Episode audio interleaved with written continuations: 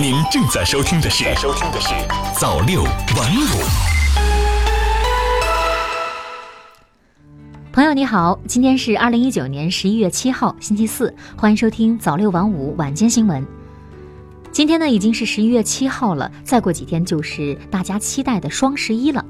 你的购物车满了吗？定金付了吗？红包抢了吗？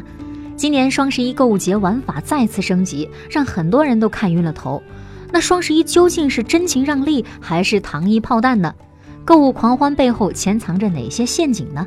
作为消费者，我们该如何避免被坑？今天我们就一起来聊一聊让人眼花缭乱的双十一。今年是双十一开展的第十一个年头，与往年相比，今年双十一早在十月中下旬就拉开了帷幕。各大电商平台纷纷推出了各类预热活动和优惠规则的新玩法。有网友认真研究了这些平台的促销规则，发现今年的玩法更加复杂了。要想获得优惠，至少要经历付定金、领代金券、凑满减、指定时间内抢前几千名付尾款、拉好友、点赞、组队领红包等等步骤。不仅要拼手速，还要考脑力。甚至有些商家呢，还开发出了更难的玩法，比如说满减送打折券，打折过后呢再满减再送购物券，一环套一环。有的消费者对此乐此不疲，积极的参与其中。但是呢，也有的消费者表示啊，商家的操作充满了套路。那我们首先来听一听几位消费者的说法。哇，我觉得满减真的是一个很大的一个套路，因为你差一点的话，你会觉得自己如果再买一点东西，然后你又可以减多少，然后你就会不停的这样循环，然后这样就达到了商家的目的了。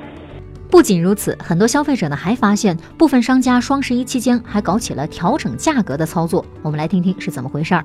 我觉得好像一直都有一点坑，会有就是店铺就是把那个提前哈，嗯一个月两个月的时间把价格先给它提高一点，然后后面再来做双十一的优惠，看着好像是嗯优惠了很多，其实嗯有时候哈嗯和平时的也差不了多少。那么，针对不少消费者反馈的部分商家先涨价后降价的问题，近日，北京市市场监管局联合北京市网信办、北京市公安局、北京市通信管理局、北京市邮政管理局，对京东、天猫、美团、聚美优品等十家重点电子商务平台企业进行了双十一网络促销行政指导。北京市市场监管局从平台治理、广告宣传、价格管理、产品质量等方面，对电商平台企业提出了指导意见。其中要求平台企业要及时发现并制止虚构原价、先涨后降、不履行价格承诺等违法行为。对此，北京市市场监管局网监处副处长杨家瑞表示：“下一步，我市网络市场监管联席会议的各成员单位将按照2019呃北京网监行动的工作要求，呃加大监管力度，呃查处各类网络交易的违法行为，共同营造公平有序的网络市场环境。”除此之外呢，有数据显示，双十一是网购诈骗案件的高发时段。近年来，网购诈骗案占了整体发案数的百分之十二，其中有以节前的预购诈骗、虚假红包诈骗、二维码诈骗，双十一期间的虚假客服诈骗，以及节后的中奖诈骗、快递诈骗以及退款诈骗等几种诈骗类型居多。那么，为了避免让大家上当受骗，我们今天的节目呢也准备了一份双十一防骗指南，请大家一定要听好了。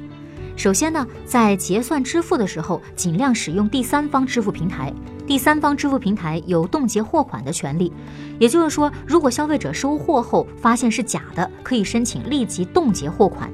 第二呢，就是不要直接给所谓商家的私人账户打款，也不要随意点击或者是下载卖家发来的不明链接。第三呢，就是要经常更新账号和密码，这样呢，即便是骗子盗取了你的账号和密码，也会因为你及时修改了密码而无法得逞。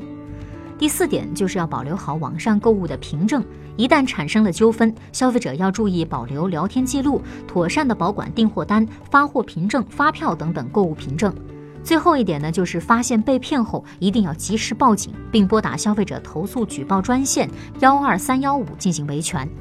节目的最后呢，我们也借用网络上的一句话来提醒广大的消费者朋友们：下单一时爽，收获悔断肠。购物的时候一定要谨慎的适度消费，理性消费，切勿盲目跟风，陷入促销的诱惑。好的，以上就是今天早六晚五晚间新闻的全部内容了，感谢您的收听，咱们明天再见。